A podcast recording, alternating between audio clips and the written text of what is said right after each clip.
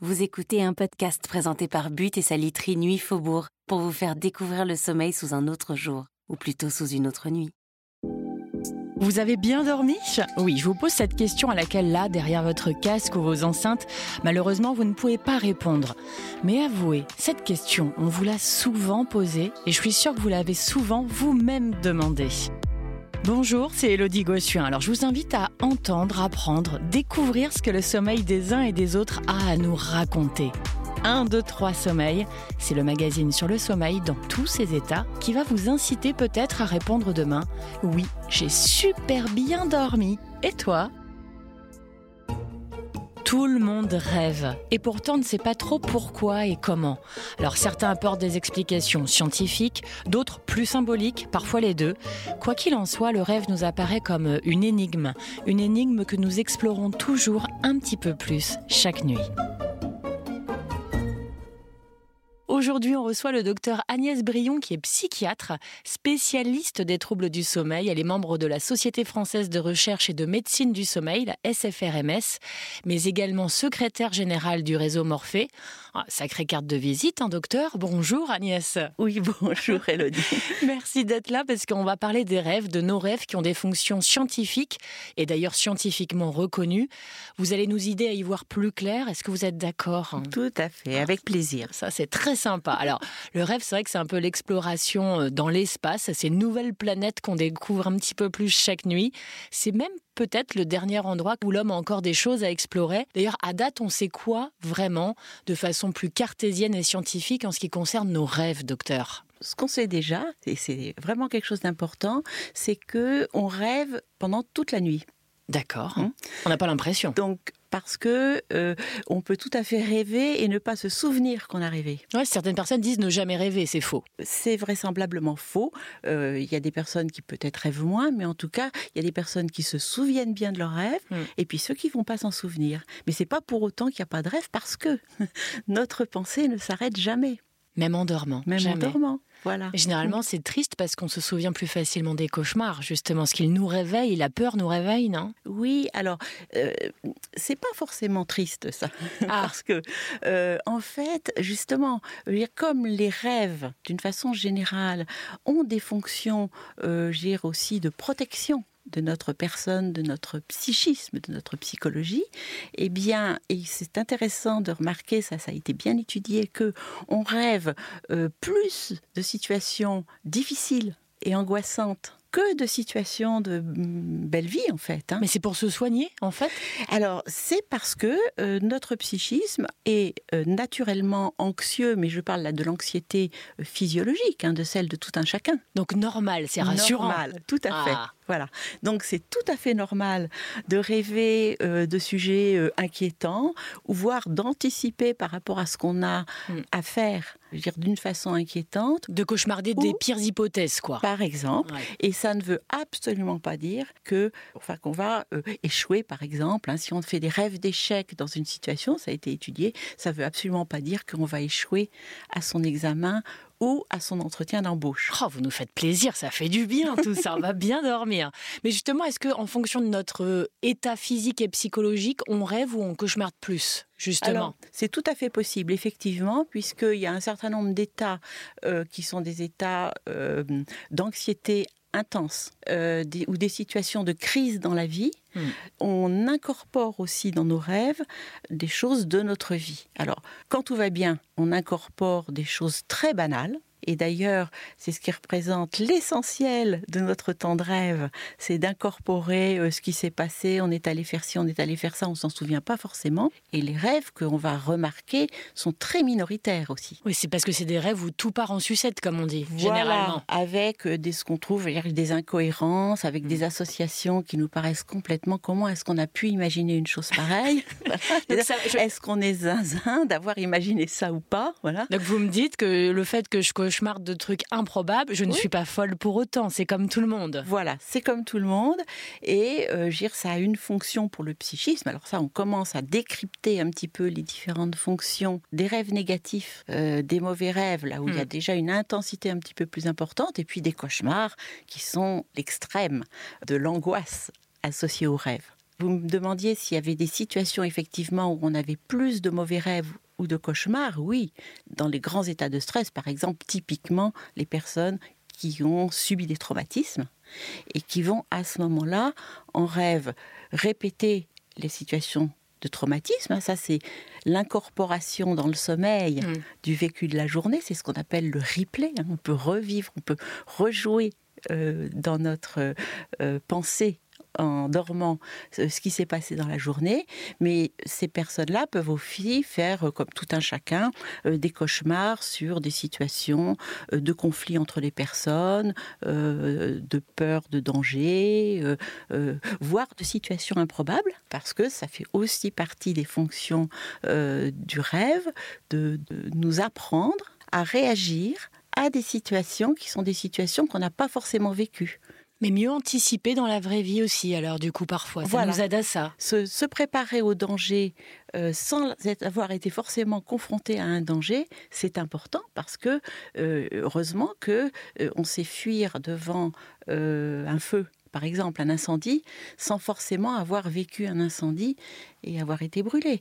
Euh, on, on- on- On est préparé. Ça nous prépare aussi. Absolument. Hein, ça nous apprend l'adaptation ou, euh, ou la fuite. hein. Là, il y a effectivement une fonction tout à fait reconnue au rêve, au mauvais rêve, voire au cauchemar, qui est euh, de nous préparer psychiquement à des situations qu'on n'a pas vécues, mais où on va apprendre euh, à s'adapter. Et du coup, c'est votre métier, vous êtes psychiatre. Quel est le lien? C'est justement celui-ci, de, de comprendre que dans le rêve, ça nous aide psychologiquement à mieux vivre la journée, enfin dans notre réalité? Alors oui, ça peut faire partie tout à fait effectivement de la d'une part du travail, on va dire sur le rêve, hein, parce que euh, on, on peut être un petit peu comme ça au premier abord effrayé parce qu'on est capable Hmm.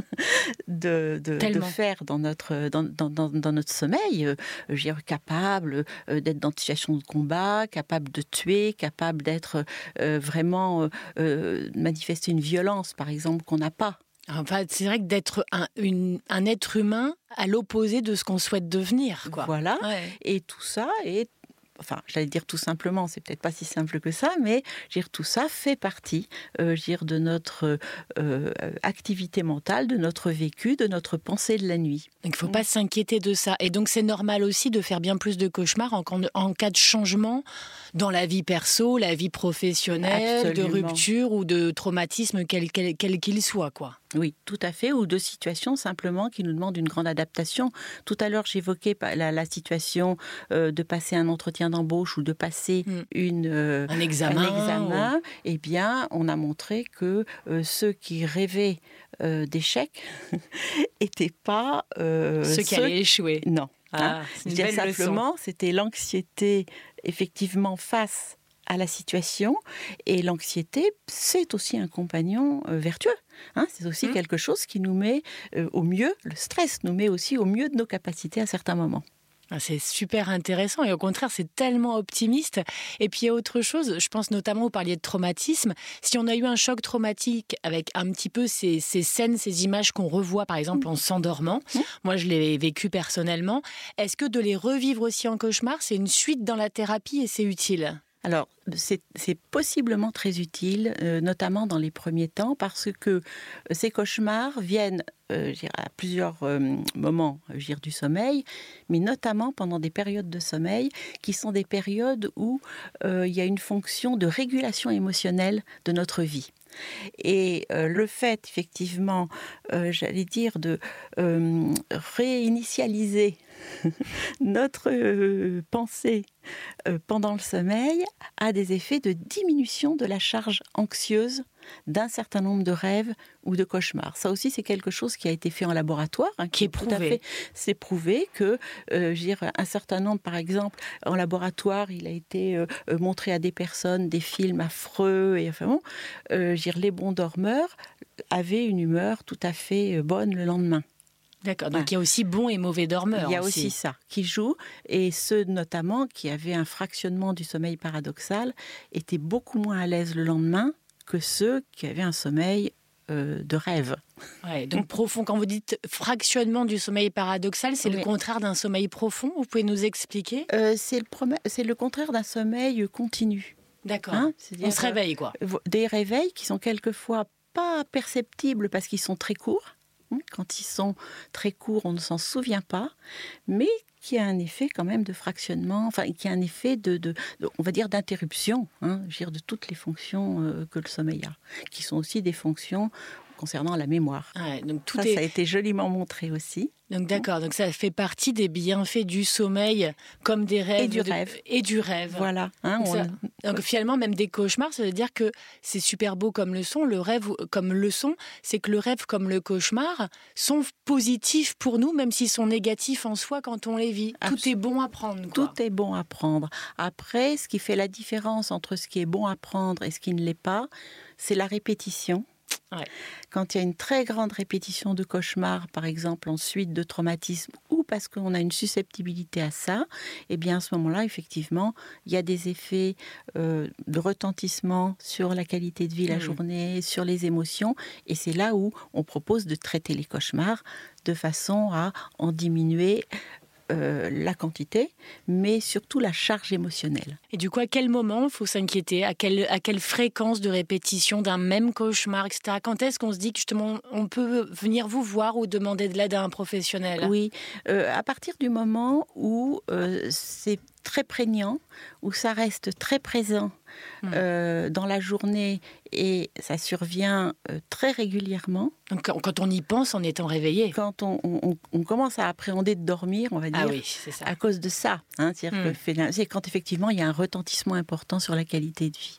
Là, il, ça vous, enfin, il faut effectivement faire une démarche parce que pourquoi souffrir si on peut soulager euh, des cauchemars? Mais est-ce que de base c'est inquiétant de refaire le même cauchemar? Non, pas forcément. On refait le même rêve euh, de façon euh, euh, enfin, possible. Hein. Mm. On peut tout à fait refaire le même rêve et donc refaire le même cauchemar. je dirais, alors là, c'est pas trop trop mon domaine, mais ça peut être intéressant de réfléchir à la raison pour laquelle ce cauchemar-là est récurrent. Est récurrent voilà. Mais, mais non, c'est pas plus inquiétant que ça. Ce qui est inquiétant, c'est quand ça retentit sur la, sur, le, sur, le, sur la journée, sur la vie, quand ça impacte l'humeur bonheur. Hmm. Euh, quand euh, ça, amène une peur, une phobie même euh, du sommeil. Ouais, je comprends ça. Et du coup, est-ce que c'est récurrent et normal, en revanche, d'être réveillé, de d'être réveillé par un rêve, généralement un cauchemar, de replonger dans le sommeil et de pouvoir continuer ce rêve ou ce cauchemar? Je sais que c'est, moi j'en ai souvent parlé autour de moi, j'ai l'impression que ça arrive fréquemment, mais est-ce normal? Bah, Alors c'est, un processus normal hein, que de pouvoir continuer un rêve après un réveil. D'accord. Donc un cauchemar aussi. Et d'ailleurs, euh, c'est même quelque chose qu'on peut préconiser ah. chez des personnes qui ont euh, des interruptions de sommeil.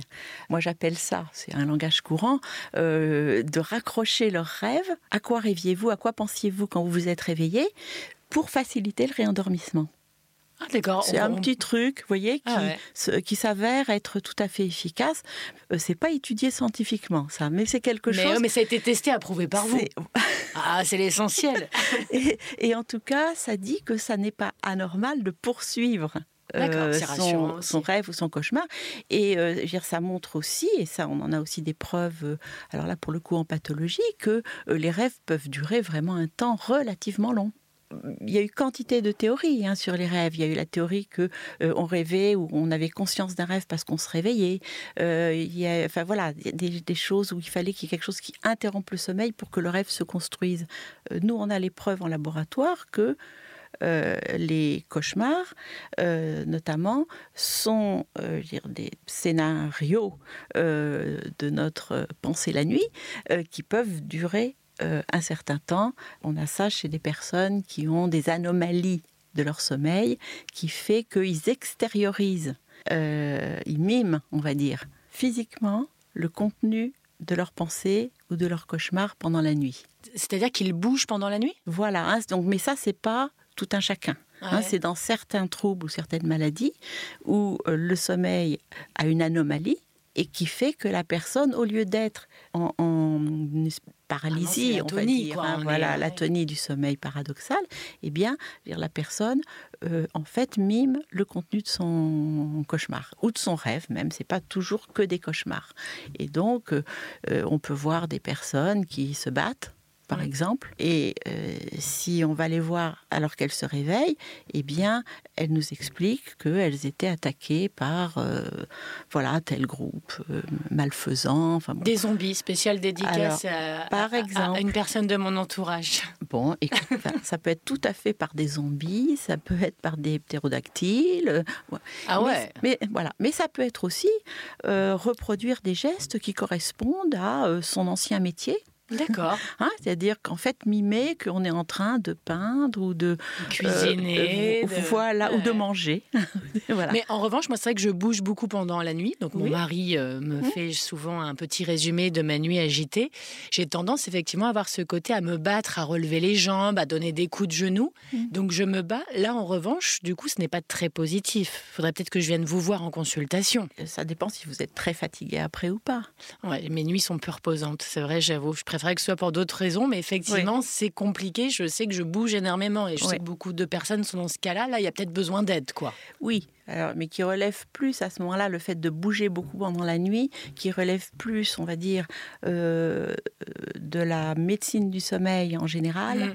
que forcément de sa partie qui a à voir avec les rêves ou avec les cauchemars. D'accord, hein, c'est autre euh, chose. C'est un petit peu autre chose. Voilà. Mais justement, que se passe-t-il euh, concrètement, médicalement, scientifiquement dans nos corps quand on rêve quand on dort Est-ce qu'il se passe quelque chose scientifiquement qui est utile? Oui, alors, euh, il se passe euh, énormément de choses utiles. Hein. Euh, par exemple, une chose qu'on n'a pas évoquée, c'est le rôle important du sommeil, de tous les sommeils, que ce soit le sommeil lent ou le sommeil paradoxal, par rapport au tri des souvenirs. Ah, et par rapport au fait d'emmagasiner les souvenirs. Euh, il y a une très très jolie euh, étude de laboratoire qui a été faite où on a appris, euh, je crois que c'était des étudiants, des étudiants, on, leur a appris un jeu de labyrinthe, vous voyez, et on les a laissés dormir. et ceux qui avaient rêvé pendant la nuit du labyrinthe, étaient beaucoup plus performants le lendemain. Tu vois, ils ont trouvé l'issue, quoi. Euh, voilà, donc ça, c'est vraiment une très, très belle démonstration, euh, je dire, de, de, de, euh, de l'aspect très positif, non seulement euh, du sommeil, mais des rêves. Et du coup, ça me fait penser à autre chose, à savoir que beaucoup d'étudiants, enfin, ou d'élèves en général, c'était mon cas, j'aimais travailler le soir très tardivement à la dernière minute et juste avant de m'endormir. Et je le conseille à mes enfants, alors c'est pas très judicieux parce que c'est plus l'heure normalement de réviser. Mais en disant relis une dernière fois ta poésie, ta leçon, parce que tu vas, tu vas, ton cerveau va travailler la nuit. Est-ce que c'est vrai? Est-ce qu'on peut en rêver? Est-ce que ça peut aider? Eh bien, c'est vrai, on peut en rêver et ça peut aider. Et euh, je peux vous dire que, enfin, beaucoup d'étudiants font ça. C'est-à-dire là, après, euh, c'est pas forcément travailler tard qui est important dans, cette, séquence, mais c'est par exemple de relire ses notes. Ah. Euh, de relire ses notes avant de dormir et euh, effectivement, on fixe les choses bien mieux et on en a un meilleur rappel le lendemain. Mais docteur, est-ce que on peut avoir la maîtrise ou influer sur les rêves? Alors c'est possible effectivement. Euh, on n'est pas tous égaux par ah. rapport à ça. Il y a des personnes qui peuvent assez facilement. Euh, ce sont les personnes qu'on appelle les rêveurs lucides, oh. c'est-à-dire des personnes qui euh, spontanément d'abord, au moment où ils sont en train de rêver, prennent conscience qu'ils rêvent mhm. et à ce moment-là peuvent tout à fait changer le cours de leurs rêves, euh, aller survoler euh, la vie, le voir euh, visiter un lieu, retrouver quelqu'un qui leur plaît et donc ça peut devenir avec de l'exercice un moyen de modifier aussi ses cauchemars quand des cauchemars, par exemple, sont angoissants, eh bien, de les modifier, c'est-à-dire de partir en rêve à un endroit qu'on aime bien. Vous pouvez travailler, vous, sur ça, médicalement? Alors ça se travaille effectivement, mais il y a même des manuels. Hein. Beaucoup plus simplement, il y a des manuels qui vous expliquent comment faire, comment vous exercer au rêve lucide. Et euh, euh, il y a des travaux en laboratoire aussi, avec euh, les rêveurs lucides peuvent faire des signaux pour indiquer à quel moment ils sont en train de rêver. Et euh, à ce moment-là, ça permet d'étudier euh, le rêve au moment où il se produit aussi. Ça devient presque poétique, ça fait rêver. On voudrait tous être des rêveurs lucides, docteur. Oui, alors on n'est pas, encore une fois, on n'est pas tous égaux. Euh, certaines personnes, mais qui souffrent de certains troubles neurologiques comme la narcolepsie, hmm. sont de particulièrement bons rêveurs lucides. D'ailleurs, j'ai l'habitude de dire, comme ça aussi, que le cerveau a horreur qu'on lui donne des ordres. Mhm. C'est pour ça que ça marche pas. J'essaye. C'est un peu une autre expérience que j'ai dans ma vie professionnelle, qui est l'expérience de la suggestion et de l'hypnose, par exemple. Mm. C'est-à-dire que euh, le cerveau, notre cerveau, préfère beaucoup qu'on lui suggère des choses mm. de façon permissive euh, et que euh, voilà, dont il fera ce qu'il veut. Mm. plutôt que d'être impératif. Hein. Parce qu'à ce moment-là, on amène une forme d'anxiété de performance. Qui est contre-productif. Oui, je crois. Enfin, voilà, je vous dis ça sans savoir à l'appui, hein. mais c'est en tout cas euh, euh, dans l'expérience euh, plutôt contre-productif. Alors que si on lui suggère qu'il peut faire comme ci, il peut faire comme ça, et puis que ça va aller bien et qu'on va se détendre, enfin bon, là il est beaucoup plus réceptif. C'est ça. Après, effectivement, nous, là où on intervient, c'est quand il y a une souffrance. Hmm. quand il y a une souffrance, que ce soit du fait d'une insuffisance de sommeil ou d'une de trop sommeil. Ou d'une trop grande fréquence de cauchemars. Ou, d'une trop grosse fréquence de cauchemars. Ou, voilà. à partir du moment où il y a une plainte, qui est une plainte de pas assez dormir, de trop dormir, d'avoir des cauchemars ou d'avoir d'autres euh, euh, troubles du sommeil euh, qui ne sont pas typiquement des cauchemars, mais où peut y avoir une activité mentale importante, par exemple comme les troubles de transition entre l'éveil et le sommeil, hein, ce mm. qu'on appelle les hallucinations hypnagogique quand on s'endort ou hypnopompique. Ouh là là, c'est compliqué. oui, c'est des mots qui sont un peu compliqués, mais euh, en clair, c'est effectivement une façon de s'endormir avec beaucoup d'activité mentale, souvent angoissante, mhm. ou de se réveiller avec, pareil, des visions, une activité mentale qui va angoisser la personne. Et euh, à certains moments du sommeil, si cette personne se réveille dans les phases de sommeil paradoxal, elle peut aussi avoir une paralysie ah oui, la paralysie du sommeil. Voilà. Le corps ne hein répond pas. C'est angoissant. C'est pas forcément grave, mais c'est angoissant. Hein. dire, la, plupart du temps, ce qu'il faut surtout, c'est euh, euh, essayer de dormir un peu plus. ah non, mais c'est vrai que tout est, ça dépend dès qu'il y a une angoisse. En tout cas, c'est bien de savoir que si on est gêné, et on, peut aller consulter, on peut venir vous voir ou venir voir un de vos confrères ou consoeurs. Tout à fait. Euh, et après, j'avais une autre petite question parce qu'on parle de la fréquence et que justement, là où ça peut être euh, source d'angoisse de trop cauchemarder, je suis maman de quatre enfants. Moi, j'ai l'impression que mes enfants cauchemardent bien trop. Alors après, je suis peut-être pas tout à fait lucide. C'est que le moindre cauchemar va déranger mon propre sommeil à moi. Mais est-ce que c'est normal que nos enfants cauchemardent autant, se réveillent et s'en plaignent? Chez les enfants, hein, souvent on dit cauchemarder pour deux troubles qui sont différents, ah. qui sont les terreurs nocturnes. Oui. Hein, qui sont plutôt en première partie de nuit. Donc là, on est tranquillement euh, dans son canapé et puis l'enfant se met à hurler, il est redressé dans le lit, il hurle, il hurle, il est inconsolable. Hein. et euh, en réalité, il n'aura aucun souvenir de ce qui s'est passé. Malgré les pleurs au réveil. Voilà. Hein. D'accord. et d'ailleurs, souvent, il ne se réveille pas. Hein, il rester à côté hmm. et le laisser se recoucher spontanément, euh, c'est ce qu'on peut faire de mieux. Mais c'est super rassurant parce qu'en fait, on est très inquiet pour nos enfants, alors que ça, pour les terreurs nocturnes, il n'y a pas trop de souvenirs et ça passe psychologiquement. Quoi. Tout à fait. C'est même quelque chose qui possiblement euh, fait partie aussi de euh, euh, la maturation du, de l'enfant, de son cerveau et de son psychisme. Euh, Donc il y a des bienfaits aussi. Oui. Ah, c'est génial. Hein, en tout cas, dire, le, le, pire, ce serait de s'en inquiéter trop. Ah non, mais ça fait du bien de vous euh, entendre. donc, il ne faut pas forcément s'en inquiéter. Il faut s'en inquiéter si l'enfant, alors ça c'est pour les enfants un peu plus grands quelquefois, euh, effectivement, euh, sont trop fatigués, par exemple, parce que c'est trop fréquent, hmm. s'ils ont peur d'aller dormir, hmm. s'ils ont peur d'aller chez les copains. Donc là, il faut effectivement s'en inquiéter parce que ça peut être des enfants euh, qui ont un niveau d'anxiété au-dessus de la moyenne. Et qui ont besoin d'un environnement rassurant et dès qu'ils perdent un repère, c'est compliqué. Ou qu'on comprenne pourquoi à ce moment-là, ils sont quand même plus anxieux qu'ils ne devraient. Donc ça, il y a ce, qu'on appelle les, cauchemars chez les enfants qui sont en réalité les terreurs nocturnes, mais qui sont quasiment des choses développementales. C'est génial, en fait, hein, ça les construit. voilà, euh, je veux dire, c'est comme les petites phobies. Vous savez, quand euh, les enfants, ils ont des petites phobies d'une chose et d'une autre, je veux dire, c'est une façon de grandir, c'est une façon de s'adapter à des situations. Et pendant la nuit, un enfant s'adapte aussi à des situations euh, de stress, d'anxiété, voire de choses qu'il voit pour mieux les digérer. Voilà, et construire des systèmes psychiques d'adaptation au danger de la vie. Par exemple. Hein, c'est génial. En fait, c'est mm. pour, ça protège nos enfants. C'est génial. Ça fait partie de leur développement. C'est-à-dire que euh, l'angoisse euh, fait partie du développement de l'humain. Et après, tout est question de niveau. Si vous dites qu'il y a une autre façon de cauchemarder, il y a d'autres, après, il y a le cauchemar euh, au sens où on l'entend nous, c'est-à-dire l'enfant se réveille se souvient euh, de ce dont il a rêvé. Ça peut être des choses euh, absolument horribles pour un enfant, par exemple, euh, toutes les, les, poupées Barbie qui, ont, qui sont sanguinolentes et qui ont perdu leur tête, etc. Et donc là, c'est aussi quelque chose de développemental. Hein. C'est-à-dire que le fait d'avoir de, de, des pensées anxieuse, angoissée. Voilà, c'est savoir des situations, dire, de catastrophe. Hein, mm. euh, c'est pas anormal en soi.